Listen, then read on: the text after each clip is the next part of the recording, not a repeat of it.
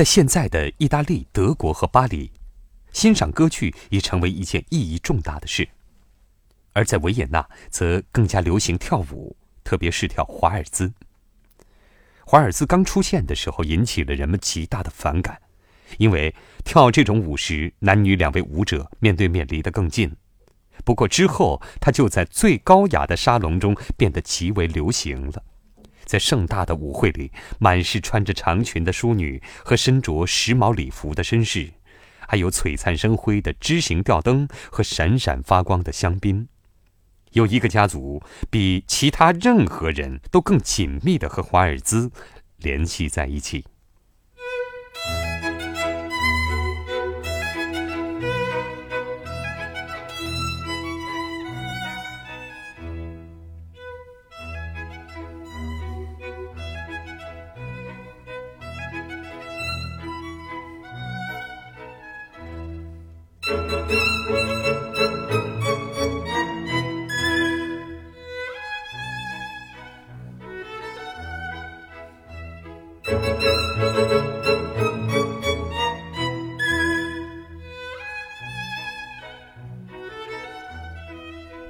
老约翰·施特劳斯被称为圆舞曲之父，尽管实际上他现在最为著名的作品是一首进行曲《拉德斯基进行曲》。